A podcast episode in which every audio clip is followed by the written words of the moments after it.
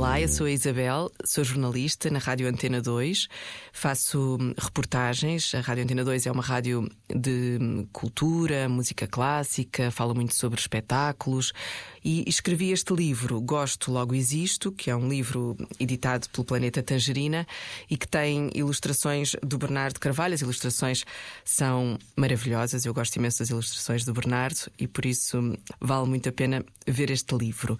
E porquê que eu escrevi este livro que tem um nome talvez um pouco estranho, Gosto, Logo Existo. O que é que este gosto nos faz lembrar? A mim faz-me lembrar os likes das redes sociais, do Facebook, do TikTok, do Instagram. E, e pôs-me a pensar porque é que as pessoas têm redes sociais, o que é que são as redes sociais, e, e, foi um pouco por isso que comecei a investigar, comecei a fazer algumas pesquisas e acabei por escrever este livro. Provavelmente para ti não há um antes e um depois da internet. Quando nasceste já estava tudo ligado e nem te parece possível que o mundo funcione de outra forma. No entanto, a internet mudou e ainda está a mudar muita coisa no mundo, incluindo o jornalismo. Nas redes sociais, as notícias aparecem como supersónicas e as visualizações, os likes, os gostos e as partilhas podem chegar aos milhões. O problema é que os rumores, os boatos e as mentiras também. Vivemos numa enorme bolha de likes e partilhas. Mas será que conhecemos bem as regras do jogo?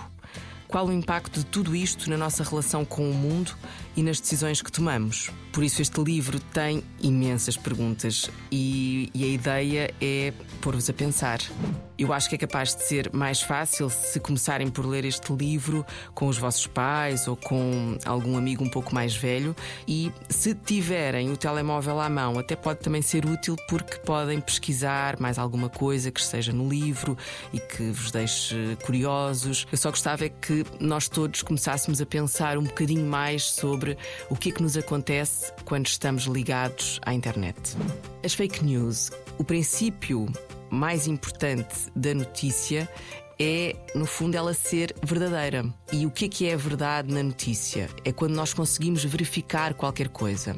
Por exemplo, eu digo assim: a Isabel está a gravar agora, neste momento, este programa da Rádio Zig Zag aqui num estúdio da RTP. E a notícia é esta: a Isabel está a gravar no estúdio da RTP. E depois vem alguém e diz assim: a Isabel está a comer um gelado no centro de Lisboa.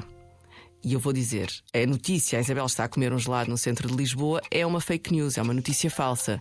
E veio outra pessoa e diz: não, não, não, essa notícia é que é verdadeira. E parece que estamos aqui a brincar a quem é que diz a verdade e quem é que diz a mentira. Como é que se sabe o que é que aconteceu? Onde é que está a verdade da notícia?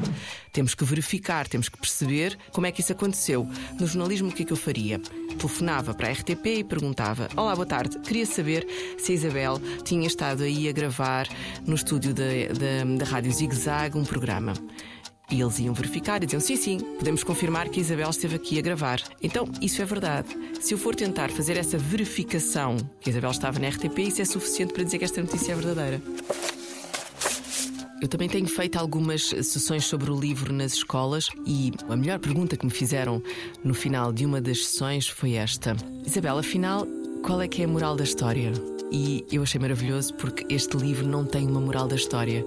E por isso eu espero que vocês tenham uma experiência como a destes meninos e quando terminem de ler também façam esta pergunta: afinal, qual é a moral da história?